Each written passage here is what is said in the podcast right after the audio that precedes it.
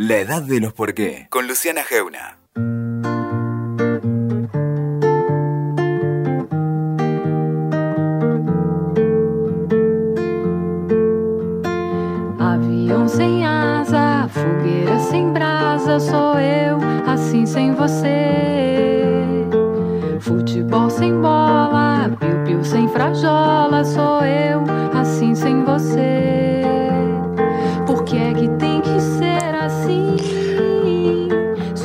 Algo le faltaba a este espesor extraño que tiene la vida en cuarentena, es un crimen. No importa que ese asesinato de un personaje central en la intimidad del poder del kirchnerismo, que además fue testigo en, la- de- en contra del poder kirchnerista, no importa que ese asesinato, te decía, no tenga ningún indicio de razones políticas en el momento. Es un ruido difícil y amenazante el que producen muertes así en un país como el nuestro. A veces los fantasmas compiten con los hechos. Y si algo más le faltaba a la incertidumbre de la vida en cuarentena, es también una trama de espías. Escenas que oscurecen, sótanos de este país que salen a la superficie. Pero detrás de estas dos escenas de nuestra vertiginosa realidad política siempre nos sobrevive la pandemia. Esa realidad omnipresente que lo tomó casi todo, que nos tiene plagados de preguntas sin respuesta, de plazos sin final, está ahí, rigiendo nuestra vida y las reglas de cómo la vivimos. Por eso hoy tenemos una oportunidad muy valiosa de comprender. Vamos a hablar de las últimas noticias sobre el coronavirus y sobre cómo estamos peleando para encontrar una defensa. Con la colaboración del gran periodista científico Martín de Ambrosio vamos a conversar con uno de los mejores inmunólogos del mundo. Se llama Gabriel Rabinovich y es argentino.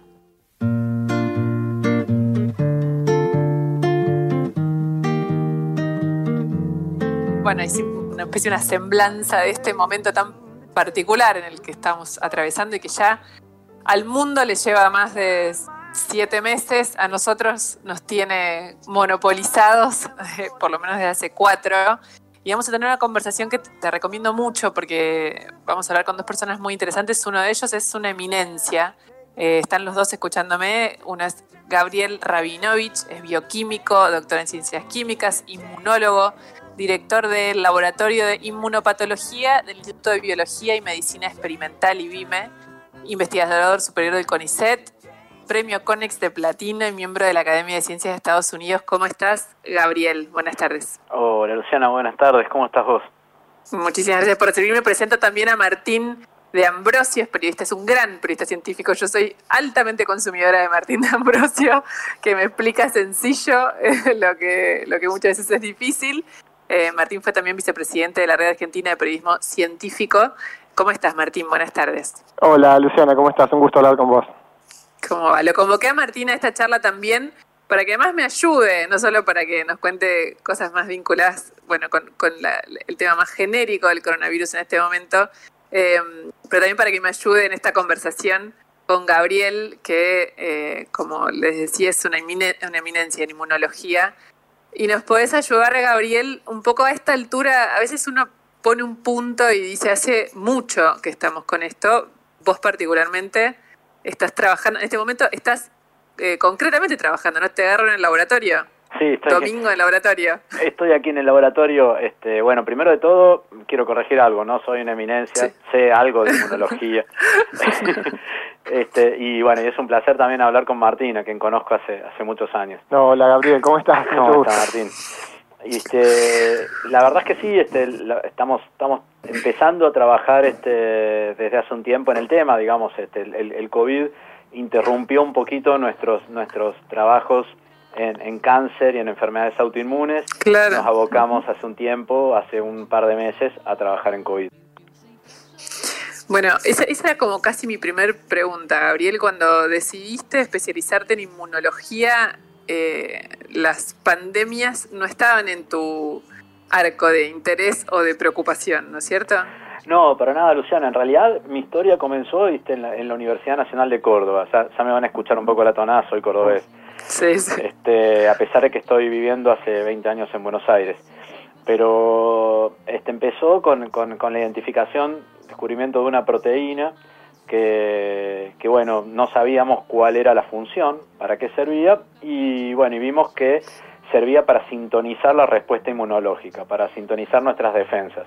Básicamente, digamos, todos tenemos un sistema inmunológico, un sistema de defensas eh, que se divide en innato y adaptativo y nos va a permitir defendernos contra los miles de millones de microbios que nos pueden invadir, contra los tumores que pueden crecer eh, y generan cuando, cuando se enfrentan a ellos, generan una respuesta, primero una respuesta inflamatoria, luego una respuesta específica, porque todos tenemos miles de millones de linfocitos, que son las células principales del sistema inmunológico, que van a reaccionar contra, que tienen un receptor contra cada uno de esos microbios. Y van a reaccionar este, contra cualquier, si entra el parásito de la malaria, si entra el virus del COVID, si está creciendo un tumor, y van a amplificar la respuesta para este, poder este, defenderse. Pero esa respuesta tiene en algún punto que hacerse, no puede ser sostenida en el tiempo. Nosotros es como un ejército que está defendiéndose. No puede estar el ejército constantemente peleando. En algún momento tiene que volver a la normalidad la cantidad de linfocitos para mantener la homeostasis, el equilibrio. Para no producir lo que se llaman enfermedades inflamatorias exacerbadas o respuestas autoinmunes. Esta proteína que nosotros este, identificamos sirve para eso, sirve para frenar la respuesta cuando la respuesta se hizo ilimitada, cuando la respuesta se hizo muy exacerbada. Entonces, lo que nosotros durante todos estos años este, pudimos eh, descubrir es que esta proteína llamada galectina 1, eh, que se une a azúcares que están en las células del sistema inmunológico y es como una señal de freno. Cuando esa célula se vuelve loca y empieza a dañar componentes propios o empieza a generar una respuesta inflamatoria muy marcada, inmediatamente genera una señal de stop, de basta, acá se frena la respuesta. Y lo que vimos es que los tumores la utilizan para poder frenar inmediatamente la respuesta, entonces la usan para evadir la respuesta inmunológica. Cuando se acerca un linfocito que quiere matar un tumor, inmediatamente el tumor produce galectina 1 para matar ese linfocito antes, como un es como el ejército, el, el, el, francotirador del tumor al ejército que nos defiende adentro de nuestro cuerpo. Exactamente, es un mecanismo de contraataque. El tumor, si uno piensa, por ejemplo, en Dr. Jekyll y Mr. Hyde, ¿viste? nosotros le, decimos el dulce caso de Dr. Jekyll y Mr. Hyde. A veces es buena y a veces es mala. En el caso de un tumor es mala porque mata las defensas que tendrían que matar al tumor, mata los linfocitos.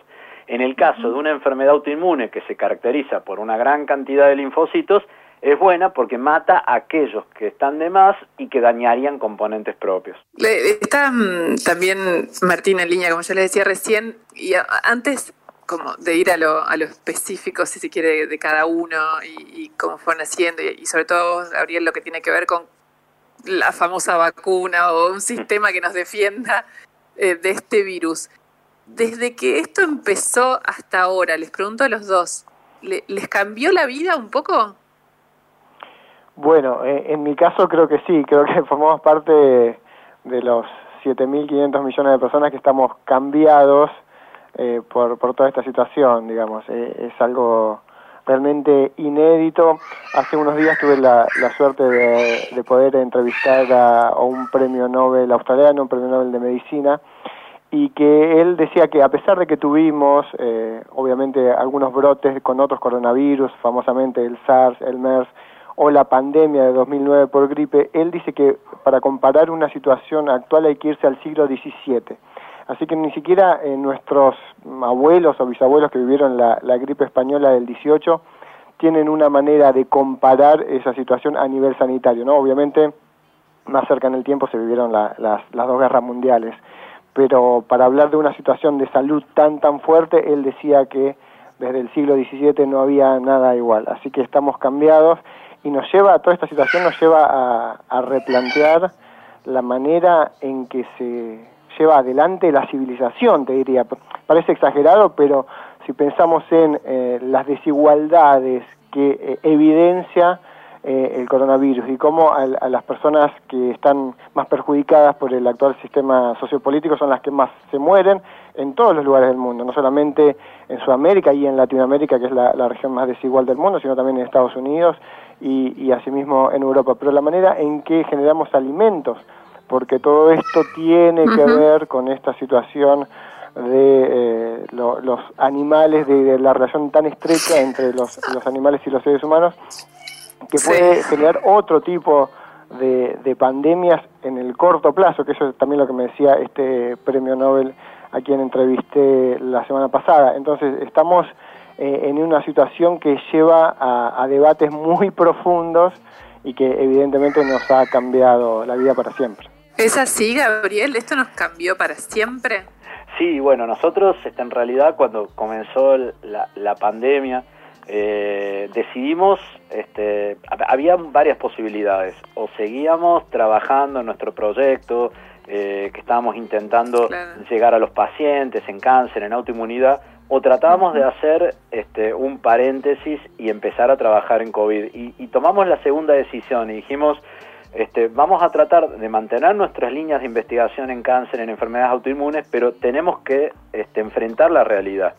Eh, y la realidad es que este, se necesitaban inmunólogos que empiecen a trabajar en este tema. Y en todo el mundo sucedió, donde mucha gente estaba trabajando en distintos temas y cambió la cabeza y empezó a trabajar. En nuestro caso, lo que vimos es que muchas cosas que hace el virus, el SARS-CoV-2, que es el, el, virus que causa esta enfermedad llamada COVID-19, este, eh, tiene muchas similitudes con todo lo que veníamos trabajando, porque el virus tiene la capacidad de evadir la respuesta inmunológica. En principio causa en aquellos pacientes que tienen, este, que tienen un mal pronóstico, causa una linfopenia, eso significa que causa una disminución de esos linfocitos y causa un aumento de la respuesta inflamatoria en el pulmón. Los pacientes, que, los pacientes que realmente van a ir a terapia intensiva y que, y que es ese 10-15% que, que no les va tan bien, que no pueden cursar una enfermedad como una gripe,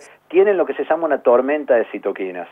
Entonces dijimos, bueno, la verdad es que todo se parece a, situaciones que nosotros estudiamos en autoinmunidad y en cáncer con respecto a las galectinas. Entonces diseñamos un proyecto eh, a los fines de poder ver, este, estudiar la respuesta inmunológica protectiva, la que causaba daño, pero también diseñar inhibidores que nos permitan que ese 10-15% de esos pacientes tengan la posibilidad de sobrevivir, tengan la posibilidad de acortar su tiempo de internación, eh, basados en la interacción entre galectinas y azúcares, que es lo que veníamos trabajando hace rato. Con lo cual, eh, digamos, profesionalmente nos, nos, cambió la vida porque decidimos presentar este proyecto, presentamos una convocatoria de la Agencia de Promoción Científica y la Fundación Mungebón, eh, lo, tuvimos este proyecto eh, y la verdad que estamos, estamos este, trabajando muy duro para poder llegar este, lo antes posible con estos, con estos son drogas. ¿Cuál es el, el no digo, el objetivo, el objetivo está claro, pero ¿cuál es el final de ese camino? Cuando decís, este proyecto me lleva a, conseguir qué cosa?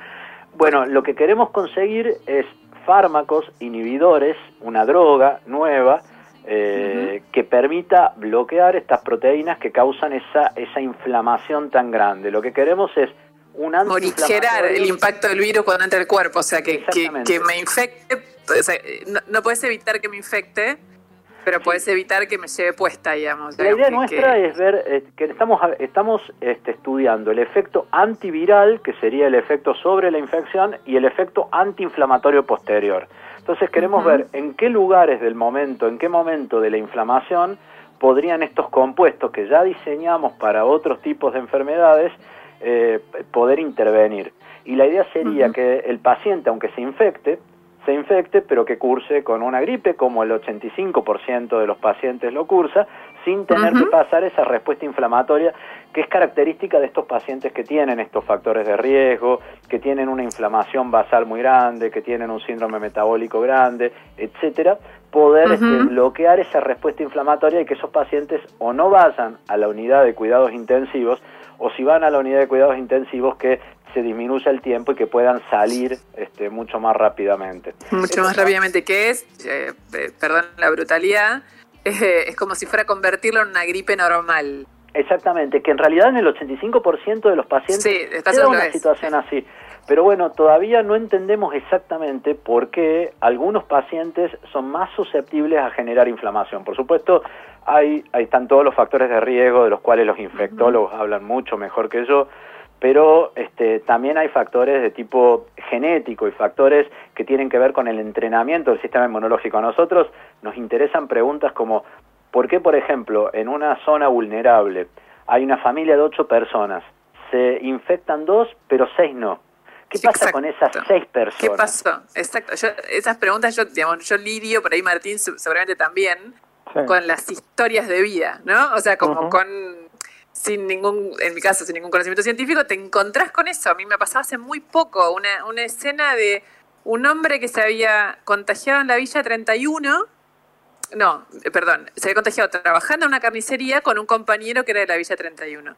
Este hombre había estado eh, había ido a visitar, porque no vivía con su familia, pero había ido a visitar a su familia en donde había una nena, una nena de dos años, tres, tres chicos de, entre 15 y 20, eh, la ex mujer de 40 años, estuvo seis horas adentro de una casa muy chica y no se contagió nadie. Y él estaba, o sea, el día siguiente esta persona estaba sintomática, digamos, estuvo internado, y, de casos como ese, bueno, a, un montón. Bueno, para nosotros, para nosotros lo que lo vemos desde un lugar inmunológico, hay, varias, hay varias hipótesis que nos, para nosotros son apasionantes, digamos. Una es que este, existe la posibilidad y en, en cohortes este, de otros de otros países, nosotros lo estamos estudiando ahora, existe memoria cross-reactiva, donde probablemente algunos pacientes que no, que no se contagian o que, o que contagian de una enfermedad muy leve es porque tienen una reacción cruzada, una memoria cruzada y recuerdan otro coronavirus que es estacional y que, y que infecta en forma endémica y, que han sido infectados y tienen linfocitos T que en algún momento este, reaccionaron y que aparecieron en, aparecen en su sangre en la memoria y reaccionan ahora tratando de eliminar este, este coronavirus que tiene algunas porciones que son similares.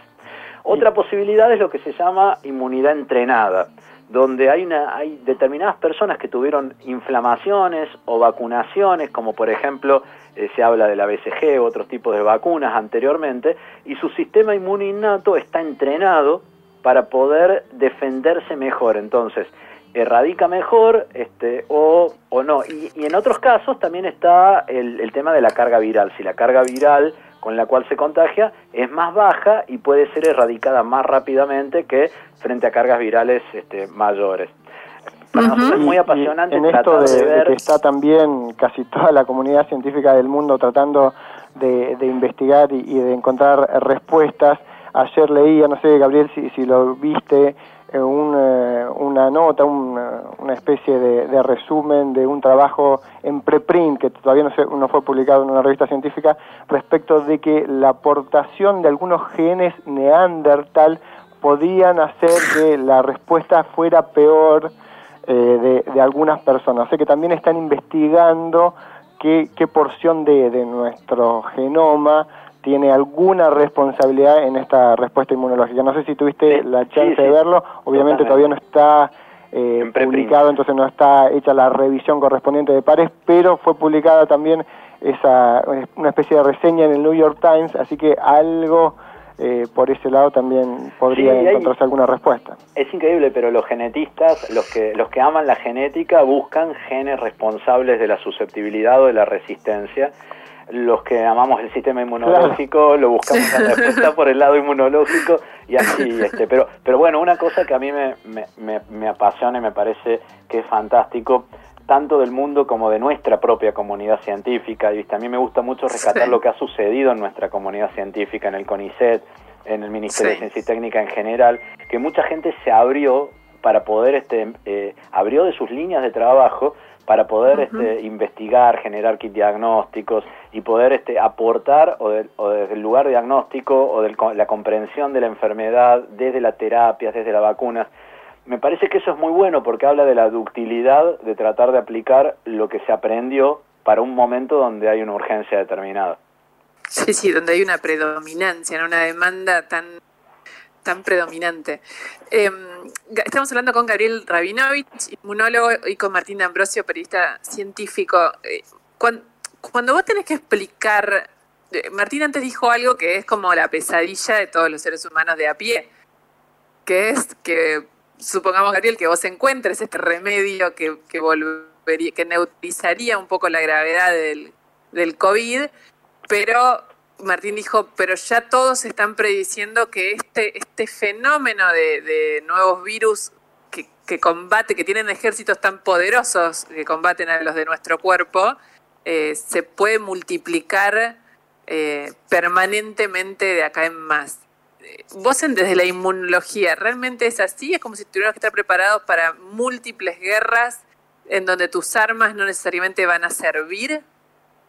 Bueno, yo, yo creo que este, nuestra función, digamos, como investigadores, que es diferente que la función, por ejemplo, de infectólogos que están en, en las fronteras, digamos, de la salud, es este, generar estudiar mecanismos para poder estar preparados. Yo siempre pienso que si cuando apareció la epidemia, que no fue pandemia, pero la epidemia del, del, SARS y el MERS, como dijo Martín, eh, la investigación hubiera prosperado un poco más este, y, y no se hubiera limitado, porque la, la epidemia fue limitada, entonces se dejó de financiar esa investigación esas investigaciones, ahora quizás tendríamos un fármaco para, para el COVID, para otros coronavirus, porque la forma de actuar no es tan diferente, digamos, son, son virus que tienen características similares, con lo cual yo creo que el secreto es la investigación básica, es seguir investigando para poder tener para la próxima pandemia, esta no va a ser ni la última, vamos a, digamos, en, en, los animales hay reservorios de muchísimos más coronavirus.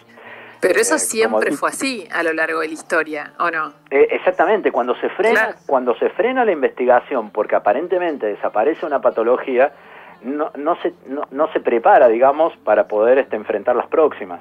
Y, te agrego algo, les agrego algo que tiene que ver con la preparación cultural, porque tanto el SARS de, de Asia como el MERS de, de Medio Oriente generaron una, una cierta cultura del barbijo y de los sistemas de salud eh, preparados para el rastreo. Y esto ha generado que países relativamente mediano o hacia abajo ingresos como Vietnam casi no tenga casos y no tenga muertes. Porque porque hay una serie de, construcciones que quedaron justamente como herencia de, aquellas dos eh, aquellos dos brotes del 2002 y el 2013 entonces es importante a partir de ahora generar esta conducta social, esta conciencia de que vamos a, tener que tener todo un sistema preparado en lo sanitario, eh, en lo estatal, pero también en lo que en lo cultural. conductas, exactamente, en la conducta humana.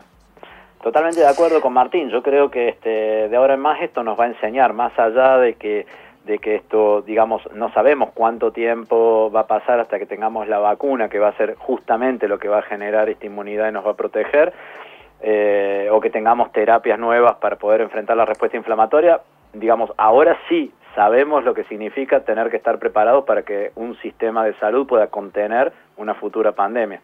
Cuando hablamos de estas nuevas conductas culturales, Gabriel, eh, digamos, donde estamos con tapabocas y bueno, que se supone que van a venir, yo supongo que eso es como una especie de coraza de, de protección, de defensa, para ayudar a lo que a lo que tenemos adentro como ejército.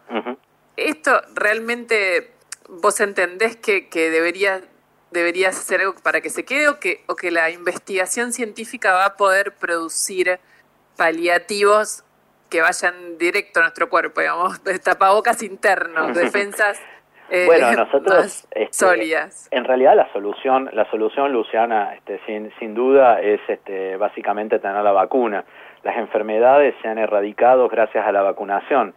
A veces es inconcebible, digamos, que haya movimientos antivacunas que, que todavía sigan existiendo en este momento, sabiendo tantas, tantas enfermedades como polio, viruela, etcétera, que se han erradicado con la vacuna. Pero bueno, hay, hay más de 100 este, grupos, tantos privados como, como estatales de distintos lugares del mundo, trabajando en la vacuna, con lo cual yo soy muy optimista que la vacuna va a aparecer. Y la mejor forma de potenciar la respuesta inmunológica en nuestro organismo y que podamos salir de toda esta situación es tener una vacuna, que, que yo vislumbro que va a ser primero para el sistema, para, para los más vulnerables y para el sistema de salud, hasta poder encontrar plataformas que permitan que esa, que una o más vacunas puedan llegar para el al resto de la comunidad. Porque ¿cómo, ¿cómo actúa una vacuna? Una vacuna es mostrarle al sistema inmunológico y entrenarlo eh, mostrándole un virus defectuoso, un virus que le falta algo o un fragmento de ese virus para que cuando venga ese virus en algún momento completo, salvaje, ya tengamos una linfocitos T de memoria. El sistema inmunológico es realmente algo apasionante porque vos lo entrenás para poder defenderte frente a algo que puede potencialmente ingresar. Cuando sí. todos tenemos un sistema inmunológico que va a reaccionar, o sea, ahora por ejemplo, si nos infecta el coronavirus, tenemos un sistema inmunológico que va a reaccionar. Pero una vacuna lo que hace es que muy rápidamente se produzcan miles de millones de soldados de ese ejército y que impidan directamente esa infección. Entonces, hay que se llaman linfocitos T y linfocitos B de memoria. Entonces, supongamos que, yo te voy a dar un ejemplo, un escenario, este, ingresa en este, una persona el, el SARS-CoV-2. ¿Qué sucede? Inmediatamente, células que están vigilando nuestro organismo, que se llaman células dendríticas, se llaman así porque tienen dendritas, están todo el tiempo como policías vigilando. Toman un fragmento, el, el, el, virus entra por la zona respiratoria, por el pulmón, toman un fragmento de ese virus, eh, viajan por, por, por, unos vasos que se llaman linfáticos hacia los ganglios, uh -huh. viste que cuando uno está, está, está, infectado empieza a tener los ganglios inflamados. Sí. Bueno, ahí es donde es, es el escenario donde se produce la respuesta inmunológica. Entonces, ahí se encuentran con los linfocitos. Los linfocitos salen de un órgano que está muy cercano al corazón que se llama timo, ahí nacen eh, y, y se educan. Entonces, cada linfocito tiene un receptor, dentro de los receptores hay receptores que reconocen este coronavirus. Entonces, se encuentran con la dendrítica y la dendrítica le dice, mira, te estoy presentando un fragmento del coronavirus que ingresó a este organismo, al organismo de Juan, por ejemplo, te lo presento a ver si vos lo ves. Si ese linfocito que pasó por ahí está educado para poder reconocer a ese, a ese fragmento del coronavirus, se va a activar. Y de uno va a producir miles de millones exactamente iguales de linfocitos T, que van a pasar a ser algunos a matar a células infectadas, otro a colaborar con otros linfocitos que se llaman linfocitos B, que producen anticuerpos, y otros van a pasar al pool de memoria. Entonces, uh -huh. pasando al pool de memoria, cuando aparezca dentro de dos, tres años, cinco años otro coronavirus, tu organismo va a poder reaccionar más rápido, porque tuvo uh -huh. en algún momento una respuesta primaria que le permitió ejercer una respuesta de memoria futuro. Entonces, uh -huh. eh, la vacunación hace esto, le muestra al sistema inmunológico una porción de ese virus que le va a permitir reaccionar a futuro y entonces protegerse para que el virus no infecte y no cause enfermedad. Ahí, ahí me sumo a, a lo que dice Gabriel con otro sí. aspecto que tiene que ver con la vacuna, que es la certeza de que sea una vacuna segura. Pues estamos hablando de una enfermedad cuya letalidad es más o menos del 1%, eh, alrededor del 1%, con lo cual tiene que ser muy segura para que la relación entre el riesgo y el potencial claro. benéfico que tiene sea alto. Eso por un lado. Y por otro es, eh, una vez que esté y que se consiga, hay, tenemos que asegurarnos de que llegue al tercer mundo, ¿no? Porque esto, en, en un mundo tan desigual, donde hay pa países acaparadores de remedios, uh -huh. como hemos visto con los Estados Unidos, por ejemplo, hay que ser muy preciso y tener un mecanismo que puede ser eh, algún mecanismo de la OMS para que todos los países tengan una, una, dotación o por lo menos se genere un sistema de patentamiento o si hay una plataforma que se pueda usar eh, aquí en la Argentina y en el resto de, de, Sudamérica es muy importante porque si no se van a repetir estas desigualdades que vemos en casi cada aspecto del mundo. Uh -huh. Totalmente, yo adhiero, adhiero a lo que dice Martín, o sea, la verdad es que hay muchas plataformas que son muy seductoras, pero también son muy complejas para poder eh, llevar a países este, que no están desarrollados. Entonces, eh, cuando uno ve resultados que son alentadores, tiene que pensar en que esas plataformas sean adaptables a todos los países para, para que sean para todos. Gabriel, hay una pregunta, se las hago las dos, pero más Gabriel porque es el que está ahí a, a cargo de esto. eh, que deben odiar los científicos, que son los tiempos. Los tiempos de la, de la demanda social no tienen nada que ver con los tiempos de la investigación científica. Pero bueno, las dos preguntas en una te hago, eh, y también le pregunto a Martín que está viendo mucho sobre eso, que es tu propio trabajo, esa búsqueda de eh, un, un fármaco que esto, que morigere, que mejore la posibilidad de transitar el virus cuando estamos infectados, que no lo vuelva tan grave, o la vacuna. En la realidad, ¿hay manera de prever o de saber cuándo algo de eso estará disponible? Mira, esa es la pregunta, la pregunta del millón, Luciana, la que acaba de ser. En realidad, sí, me la preguntabas con respecto a los fármacos de cáncer que hemos tratado, que hemos generado durante los últimos años, de autoinmunidad yo siempre contestaba, bueno, a cinco años tenemos las fases clínicas, las fases clínicas no se pueden saltear, eh, digamos, con un fármaco normal. Primero, ver toxicidad y seguridad, como decía recién Martín, con respecto a las vacunas. Eh, después está la fase 1, después la fase 2 este, para poder ver eficacia clínica, la fase 3 en una población mayor.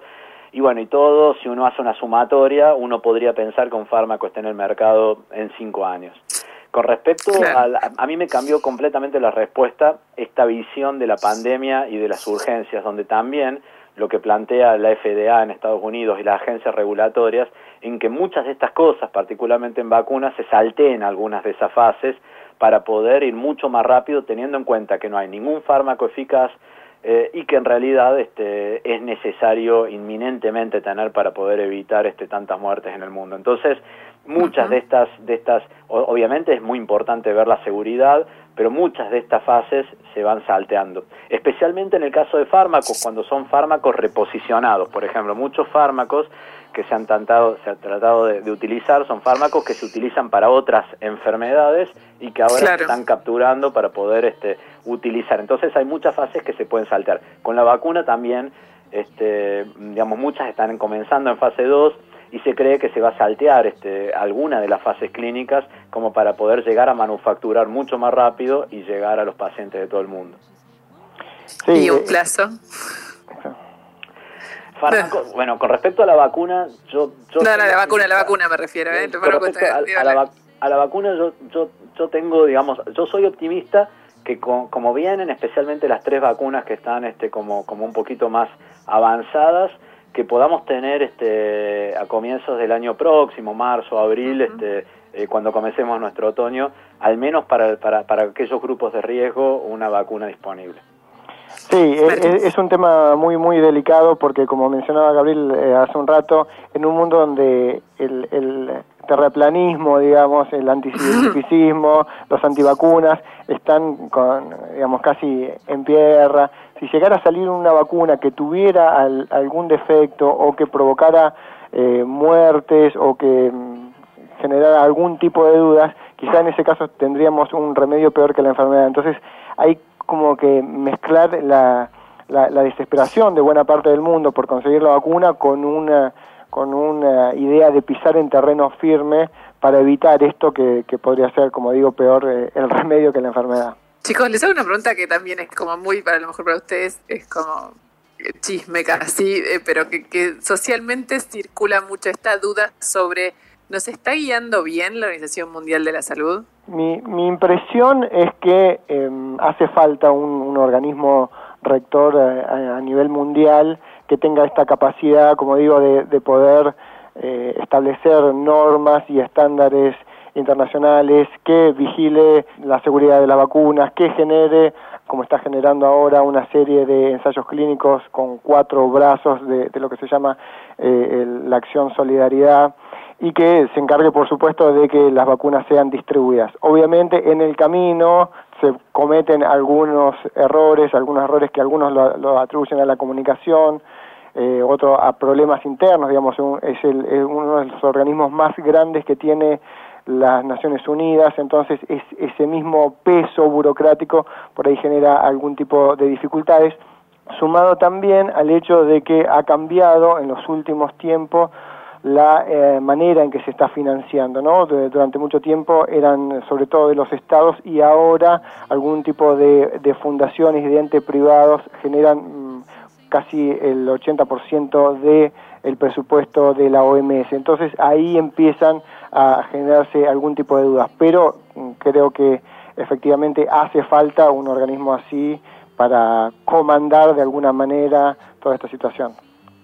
Bueno, yo, concuerdo, digamos, con, con, Martín, digamos que hace falta un órgano que centralice, eh, pero también, este, y pienso que muchas cosas, especialmente en cuestiones sanitaristas, están bien hechas. También pienso que los científicos en particular este, tenemos que tener un espíritu crítico y frente a este, esta centralización este, podemos pensar que, que, algunas cosas este, pueden ser este, hechas de forma mejor y también adaptarlas al contexto de cada uno de los países.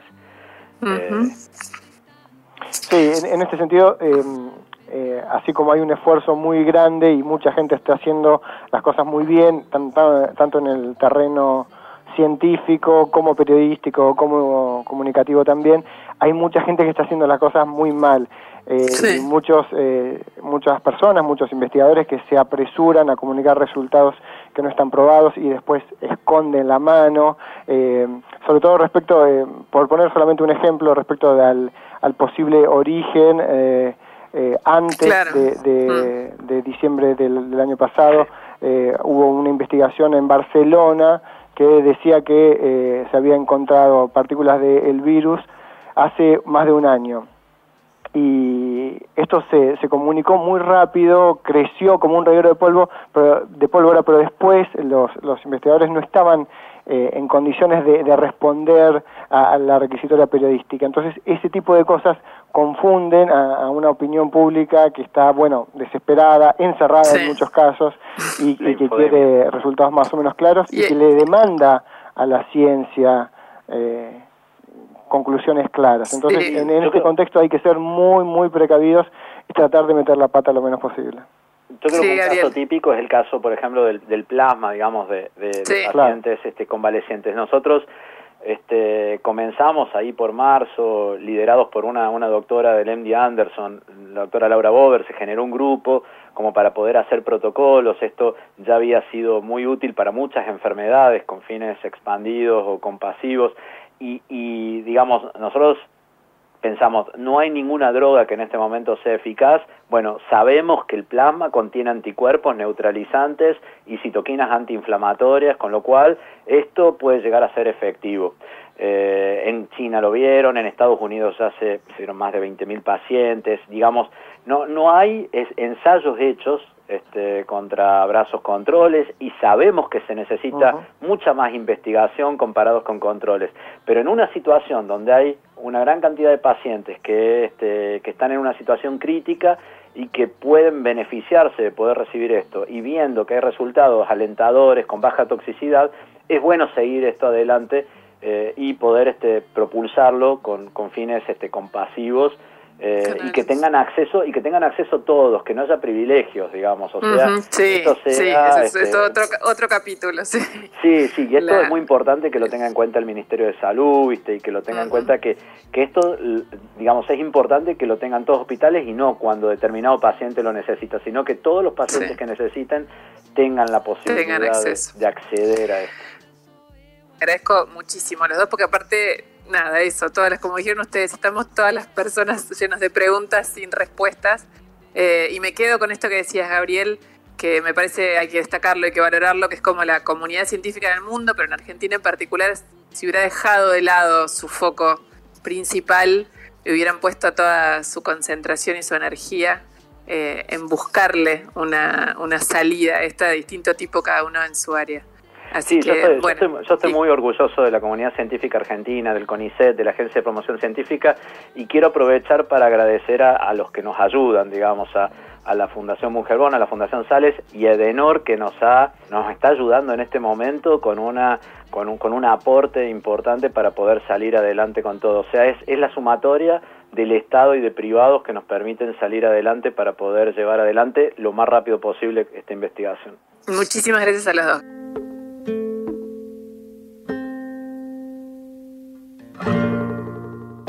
Escuchaste La Edad de los Por qué con Luciana Geuna. WeToker. Sumamos las partes.